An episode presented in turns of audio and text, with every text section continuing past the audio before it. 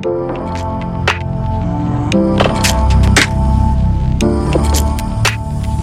dans C'est pas si pire, le podcast ensoleillé qui nous fait du bien. Ça cogite un peu trop dans ta tête? Mais as-tu déjà pris le temps d'analyser le lien qui existe entre ce que tu te racontes et les sentiments que ça te provoque Non? Pourtant, tes pensées ont un impact direct sur comment tu te sens. Nous vivons tous des choses parfois belles, parfois difficiles. Et bien que nous pensons souvent être les seuls à vivre ces moments, ces doutes et ces pensées, nous sommes en réalité des milliers à les vivre, parfois même à les subir. Je suis Alexandra Dog et dans ce podcast, mes invités vous donnent à travers leurs histoires des astuces pour prendre la vie du bon côté et changer la manière dont on vit notre quotidien. Alors que vous soyez au lit, en transport ou en train de cuisiner, détendez-vous et déconnectez de vos pensées grâce aux histoires de mes invités.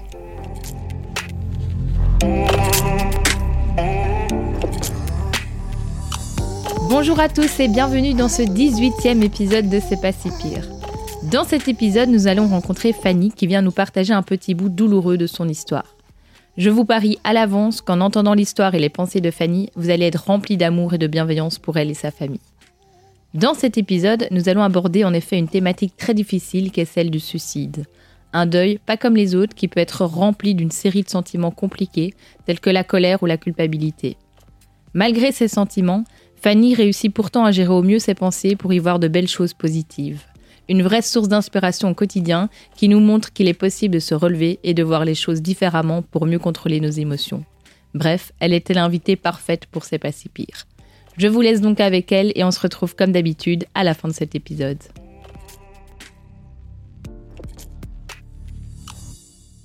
Alors bonjour, je m'appelle Fanny, j'ai 28 ans et je suis chercheuse en sciences de l'éducation. Euh, je vis à Bruxelles depuis euh, quelques années maintenant et je suis originaire du sud de la France. Euh, voilà pour les présentations un peu formelles. Je me décrirais comme quelqu'un d'assez fort, je pense, de manière générale, euh, de par les expériences que j'ai pu vivre, et d'ailleurs je vais en raconter une aujourd'hui.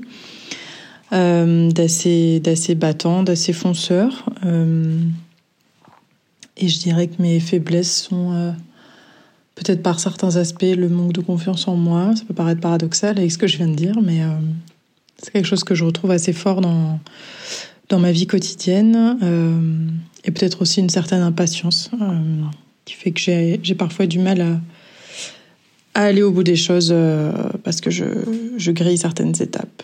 Voilà. Et ce qui vit en moi de manière générale, je dirais ouais, une assez grande force et puis pas mal de pas mal de soutien et pas mal de, je sais pas comment on pourrait dire ça, d'émulation positive qui, qui ressortent de mes, de mes proches, de ma famille notamment, de mes amis aussi. C'est des choses qui me construisent et qui me, qui me donnent la force d'avancer tous les jours.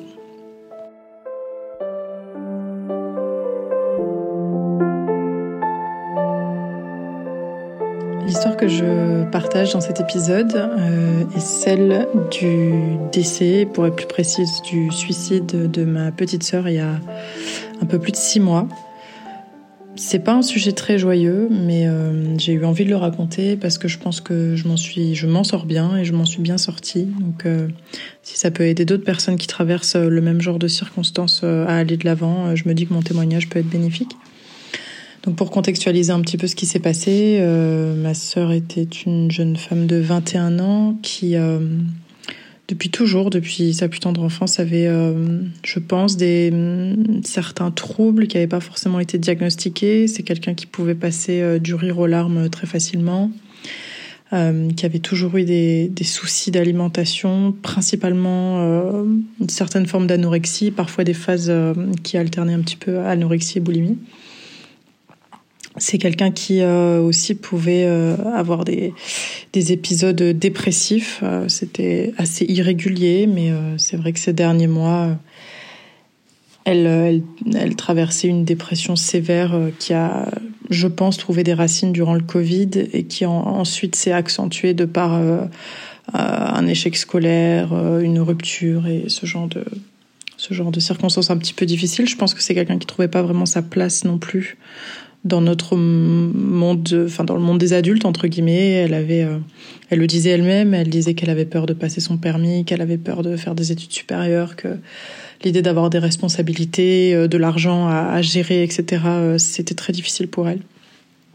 Et donc elle s'est, elle a, elle a traversé une dépression et elle s'est réfugiée dans, des dans la consommation de stupéfiants et notamment la consommation de cannabis qu'elle qu'elle qu'elle fumait déjà par le passé, mais de manière récréative et entre guillemets plus contrôlée.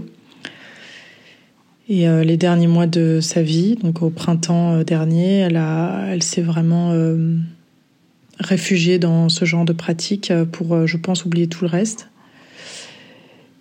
Et c'est vrai que il était de plus en plus difficile d'avoir des contacts avec elle, d'avoir des discussions rationnelles avec elle aussi, puisque ben, sa consommation de, substances entraînait beaucoup de paranoïa des discours parfois qui, bah, qui n'avaient ni queue ni tête. quoi. C'était difficile de, de, la suivre et de la raisonner. Elle devenait, euh, elle avait des comportements euh, assez antisociaux. Euh, elle, se mettait à hurler sur les gens sans raison. elle avait absolument plus de patience pour rien du tout. Enfin voilà, c'était c'était plus la même personne dans les, les dernières semaines. Euh, à tel point que euh, dix jours avant son suicide, euh, ma mère qui nous avait pas mal épargné tout ça, ma sœur et moi, donc moi je vis à Bruxelles et j'ai une sœur qui vit à Paris, ma petite sœur la plus jeune donc vivait à Nice.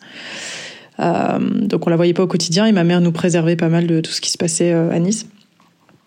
Cette fois, cette fois-là, elle nous a appelé, donc c'était début juin dernier, en nous disant voilà ce qui se passe. Votre sœur fait plusieurs tentatives de suicide je pressens mon instinct de mère. Alors, on y croit ou on n'y croit pas hein, à ce mot-là, mais euh, je, je, pressens qu'il va se passer quelque chose de grave et d'irréversible. Euh, préparez-vous.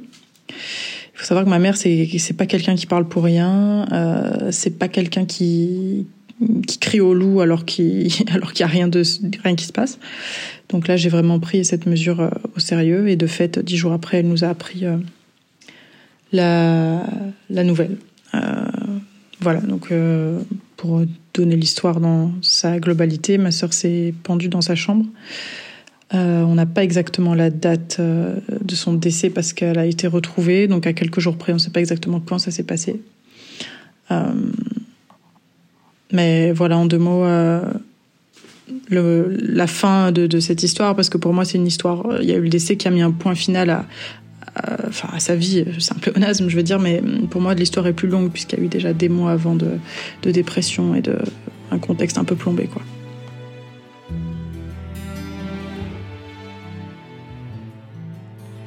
Je vais vous décrire un petit peu les sentiments par lesquels je suis passée. Euh, sur le moment, euh, comme on peut s'y attendre, euh, le ciel m'est tombé sur la tête. Euh, j'ai appris ça en visio, hein, puisque j'étais à distance, et mon autre sœur aussi. On a appris ça par téléphone interposé. Et je me revois euh, rester littéralement la bouche ouverte devant mon écran. Je ne savais plus, plus trop quoi faire. Je suis pas restée très longtemps en ligne en fait. J'ai pas demandé trop de détails. J'ai commencé un peu à pleurer puis j'ai raccroché.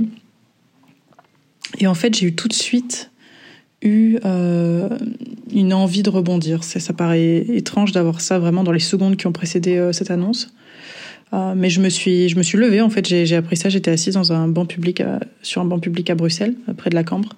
Je me suis levée, j'ai commencé à marcher, à marcher vite, à foncer littéralement, et j'avais plein de pensées qui traversaient mon esprit. Mais je me suis dit, tu dois avancer en fait. Tu dois avancer dans ta vie. Tu dois, euh, tu dois pas tout lâcher malgré ce qui s'est passé. Et je crois que le fait de littéralement de marcher vite, d'avancer au sens propre du terme, était synonyme aussi d'avancer au sens figuré je me suis dit que, bah, que maintenant j'avais plus qu'une sœur alors que j'en avais deux. Et je m'entendais pas du tout avec mon autre sœur, donc celle qui vit à Paris. Et dans la soirée, en fait, puisque j'ai appris la nouvelle dans l'après-midi, dans la soirée, j'ai appelé mon autre sœur et je lui ai dit, écoute, ça fait à peu près dix ans qu'on se parle pas. Euh, au mieux, enfin plutôt au mieux on se parle pas, au pire on s'insulte. Et euh, bah maintenant on n'est plus que deux en fait. Et quand nos parents sera, enfin on n'est plus que deux, de notre génération on n'est plus que deux. Et, quand nos parents seront plus là, on, sera plus que deux tout court. Donc, euh, bah, je te propose qu'on réapprenne à se connaître. Je te propose qu'on fasse équipe et, ce euh, au nom de la mémoire de, notre plus jeune sœur. Donc voilà, c'est ce qu'on a fait et c'est ce que c'est aussi ce que je retiens de entre guillemets de positif de cette histoire, c'est que bah, en fait j'ai découvert quelqu'un de super et elle avait des a priori très négatifs sur moi et moi sur elle et puis finalement euh, on se rend compte que on se ressemble pas que physiquement, on a quand même plein de points communs.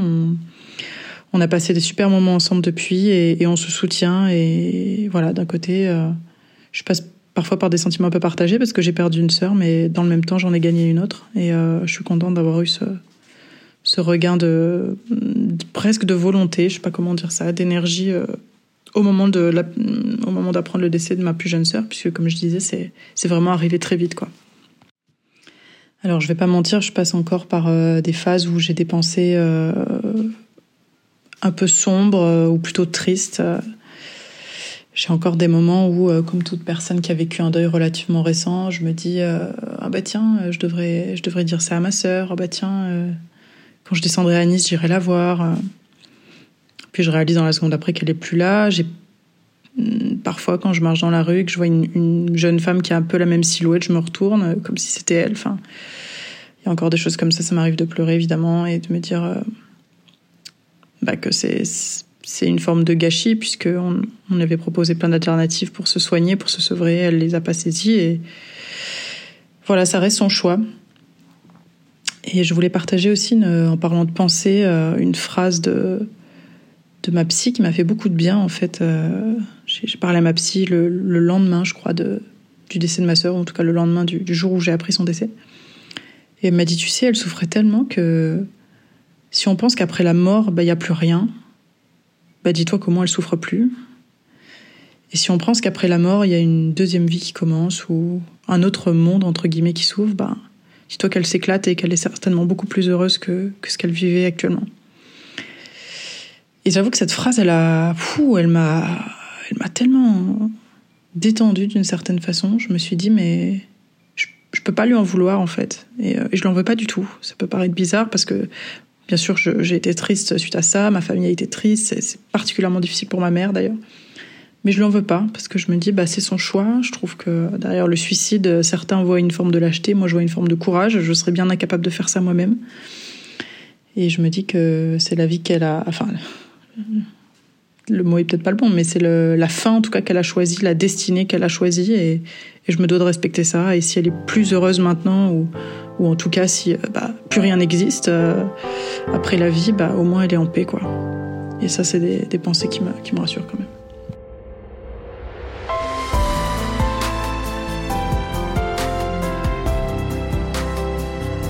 Dirais pas que cette expérience a complètement changé ma vie parce que au quotidien, euh, je suis la même personne. Euh, je me suis accrochée euh, notamment à mes projets professionnels puisque j'ai appris son décès quelques jours après l'obtention de mon master. Donc, j'ai un projet de thèse qui est toujours d'actualité. J'ai trouvé du boulot, un boulot qui me plaît. j'ai gardé les mêmes amis, j'ai une famille qui m'entoure. Enfin voilà, je ne pourrais pas dire que cette expérience a complètement bouleversé ma vie non plus, mais elle a peut-être un peu changé dans le sens où je prends peut-être plus de recul sur les choses maintenant. Et, je crois que je, vois son départ un petit peu comme une, bonne étoile d'une certaine manière. voilà, une, occasion de saisir la vie, euh, de croquer la vie à, pleines dents encore plus, euh, dans la mesure où moi, bah, comme tout le monde, j'ai des soucis parfois, mais, euh, mais globalement ça va. Donc voilà, je pense que je vois, c'est peut-être un peu bateau euh, de dire ça comme ça, mais je vois peut-être la vie plus positivement et euh, les choses avec plus de légèreté. Je me dis qu'il y a pire parfois que ce que je peux traverser. Ça me, me fait pas mal relativiser.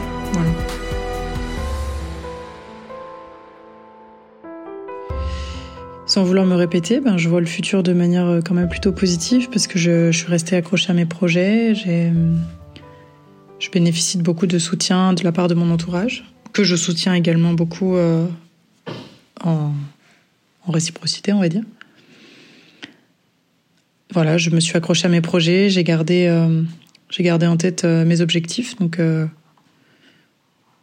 finalement, le, ma sœur, c'est comme, comme une bonne étoile pour moi maintenant. Elle a sa, petite place dans mon cœur, d'une certaine façon. Et, c'est peut-être la, ouais, la petite cerise sur le gâteau, d'une certaine manière, dans ma vie. Elle me pousse à, inconsciemment, mais à me dépasser, à faire mieux.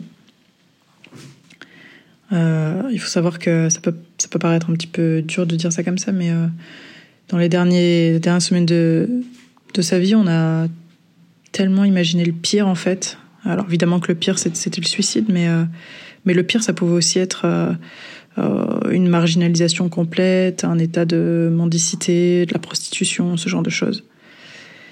Et ma mère m'a dit que bah, finalement, c'était peut-être quelque part plus simple de la savoir décédée et en paix que d'avoir perdu sa trace et de la retrouver dans un squat, dans un état lamentable ou voilà de qu'elle soit finalement dans un, état de vie tellement dégradé que ce qui vaut pas mieux la mort quoi finalement. Donc euh, je, pense qu'avec le recul, je suis un peu d'accord avec ça. Même si j'en prenais pas la mesure sur le moment, parce que comme je disais, ma mère m'a préservé quand même de pas mal de détails. Mais, mais donc voilà, finalement, je vois le futur de manière euh, peut-être plus apaisée euh, que quand elle était en vie durant les dernières, dernières semaines. Si je devais donner des conseils à celles et ceux qui m'écoutent, je dirais de manière générale se faire suivre, se faire aider sur un plan psychologique si on en a besoin. Moi, j'en ai besoin par moment. Euh, j'ai dû aller voir euh, une psy euh, donc depuis six mois, depuis le décès, peut-être quatre, cinq fois. Je sais que ma sœur y va toutes les semaines, par exemple. Ça, c'est vraiment selon le besoin de chacun. Alors, bien sûr, il y a une, y a une, nécessité financière qui est, qui est, qui est, présente. Hein, mais voilà, si on peut se faire aider autant que possible et selon notre propre fréquence, et de manière générale, euh, je dirais aussi que comment dire, il faut, je parlerai de manière, enfin, de manière plus précise du suicide euh, et pas de, pas de la mort en général, mais il faut respecter ce choix que ces personnes-là ont fait. Je pense qu'en, alors c'est peut-être plus facile à dire qu'à faire, mais leur en vouloir, ça, ça, ça, ne portera pas ses fruits. Enfin, ça ne fera pas revenir la personne et ça rajoutera de la colère sur sur la tristesse. C'est peut-être pas nécessaire c'est un choix. Moi, comme je l'ai dit, je trouve que par certains aspects, c'est un choix qui est même assez courageux. Euh, et que voilà, on, s'imagine certainement pas l'état de détresse, de tristesse dans lequel euh, se trouvent ces personnes-là. Et donc, euh, les laisser partir, c'est peut-être aussi une forme de, de compréhension de ce qu'ils vivaient et, je vais pas dire de respect, mais peut-être aussi un peu, quoi. Ce qui n'empêche pas d'être triste, ce qui n'empêche pas de, de ressentir du manque, etc. Hein, mais voilà, se, détacher un petit peu de, la, ouais, de, de, la mort en elle-même pour, euh, pour prendre du recul et se dire que bah, c'est peut-être mieux comme ça que, euh, que cette fin-là était peut-être plus, plus douce peut-être que, que la, la, poursuite de vie qui attendait cette personne si elle n'était pas, si elle pas passée de l'autre côté. Quoi. Voilà, bien sûr, ça c'est une pensée que j'ai vis-à-vis de la mort par suicide. Évidemment que si ma sœur allait très bien et qu'elle s'était fait renverser par une voiture, euh, je ne prendrais pas les choses de manière aussi philosophique, on va dire. Mais là, euh, vu que sa vie n'était plus vraiment une vie, euh, je ne lui en veux pas d'y avoir mis un terme.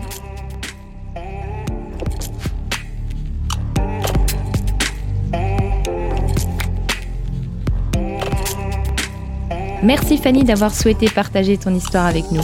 Merci aussi surtout pour ta vulnérabilité et ton incroyable force. C'est vraiment ça que j'aime lorsque je réalise ces épisodes-là de C'est pas si pire, c'est de voir à quel point l'être humain peut gérer des moments tellement difficiles et tout de même parvenir à se relever et à décider de voir les choses d'un autre angle. Fanny nous le confie.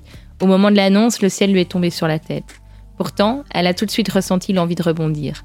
Malgré les centaines de pensées et émotions qui lui traversaient l'esprit, elle a voulu avancer au sens propre comme au figuré. Et j'adore ce passage de son histoire car pour moi, ma vie a aussi changé lorsque j'ai réalisé que mes pensées créaient mes émotions. Et de voir une personne comme ça qui a réussi à structurer ses pensées et à se ressaisir quasi au moment T, eh bien je suis hyper bluffée et honorée de pouvoir du coup accueillir Fanny dans ses pas si pires. Cette histoire me touche particulièrement puisque vous le savez, je suis très proche de ma sœur et je ne peux pas imaginer la perdre. Je n'ai par contre, heureusement, pas encore, car on sait tous que tout peut arriver dans la vie, été touchée par le suicide d'une personne très proche, mais j'ai des personnes proches qui, elles, ont été touchées par cela, perte d'un parent ou d'un enfant. Et je me souviens les premiers sentiments présents qui étaient très forts, dessinés par la colère et l'incompréhension. Et c'est pour ça que pour moi le suicide est un thème difficile à aborder parce que je comprends les deux pensées. Les premières pensées que je comprends sont celles d'être en colère, celles de vouloir comprendre comment par-dessus tout la personne en est arrivée là. Celles de reprocher à la personne décédée d'un suicide d'être égoïste ou lâche. Ces pensées-là sont, je le pense, tout à fait légitimes. Et cela m'étonnerait pas que cela soit même des pensées des premières semaines ou mois avant que la colère s'estompe. Les autres pensées tout aussi légitimes sont celles dont nous parle Fanny et que j'admire, sont celles de respecter le choix de fin de vie de la personne qu'on aime, celles de comprendre que la personne était arrivée au bout de ses limites, que la personne culpabilisait aussi peut-être de ce qu'elle faisait vivre à son entourage, et qu'il ne s'agit donc pas d'un acte égoïste ou de lâcheté, mais de courage, comme le dit Fanny. Je trouve ce genre de pensée-là hyper belle et hyper noble, et je remercie vraiment Fanny de nous les avoir partagées. Chaque fin est un nouveau début. La sœur de Fanny s'en est allée, mais dans le malheur, Fanny a retrouvé son autre sœur. Une autre sœur qu'elle a décidé de réapprendre à connaître et avec qui elle crée à présent une nouvelle relation positive et saine. Alors avant de finir cet épisode, j'ai été me renseigner sur les règles d'or et les pièges à éviter si vous avez un de vos proches qui aurait des pensées suicidaires dans le futur et dont il vous en ferait part. Alors la règle d'or est dans tous les cas de rester disponible pour cette personne tout en justement réussissant à mettre vos limites pour également prendre soin de vous. Il est important aussi d'impliquer des aides professionnelles afin d'aider votre proche à combattre ses pensées. Mais surtout, mettez jamais une personne suicidaire au défi de le faire. Ne promettez jamais de garder cela secret, parce que personne n'est tenu à la confidentialité lorsque la vie d'une personne est menacée. Évitez d'être moralisateur ou de juger les causes de la crise ou l'intensité de la réaction de la personne. Combien de fois on a pu penser, mais enfin, euh, elle peut très vite se remettre de ça, ou euh, il suffit de vouloir se relever. Ben non, il faut jamais minimiser la souffrance de l'autre. Ne craignez pas d'aborder le sujet du suicide directement, parce que le fait d'en parler, on le verra, ne va pas lui donner l'idée. Alors justement, il faut tenter ce qui suit. Quand c'est possible, choisissez un moment ou un endroit propice à la communication et à la confidence. Restez calme et écoutez cette personne sans jugement ni reproche. Essayez de comprendre ce qu'elle vit et encouragez-la et aidez-la à exprimer ses émotions. Alors justement, je le disais, il faut oser parler directement du suicide. On peut poser simplement la question penses-tu au suicide? Le fait en fait d'utiliser le mot suicide apparemment produit un effet calmant et rassurant, car la personne sent qu'on n'a pas peur d'en parler ouvertement. Ce n'est pas lui suggérer l'idée que de lui demander directement si elle a des idées suicidaires, mais plutôt lui ouvrir la porte à l'expression de sa souffrance. Alors encouragez-la à évaluer sa situation et aidez-la à trouver d'autres possibilités que le suicide. Soyez patient et attentif envers elle et supportez-la dans ses démarches. Transmettez-lui de l'espoir en l'aidant à trouver une ou des personnes qui peuvent l'aider, des projets qui la font rêver et qui lui montrent que la vie vaut la peine d'être vécue. Encouragez-la à faire des activités, de l'exercice, à rencontrer des gens, mais tout ça dans la mesure de ses capacités et à son propre rythme. Voici donc les conseils que j'ai pu trouver et vous partager aujourd'hui. Pour finir cet épisode, je vous conseillerais surtout et à nous tous de profiter de nos proches, de notre famille et de nos amis et de profiter du moment présent tant que vous les avez avec vous. La vie, c'est maintenant. Et si vous vivez actuellement une période difficile, n'oubliez pas que tout est de passage et que rien n'est éphémère. Je vous jure que c'est vrai. Comme Fanny, fixez-vous des objectifs, faites des choses que vous aimez, entourez-vous de vos proches pour jouir d'un soutien tout en leur offrant ce même soutien. Et n'oubliez jamais, les personnes qui nous quittent rentrent dans nos cœurs et en nous à jamais. Ils vivent à travers nous. Cela doit donc nous donner une raison de plus pour se relever et vivre tout ce dont il est possible de vivre sur cette petite planète Terre. Je vous embrasse très fort, continuez à être des héros du quotidien et à m'inspirer comme ça, et on se retrouve très bientôt. Bonne semaine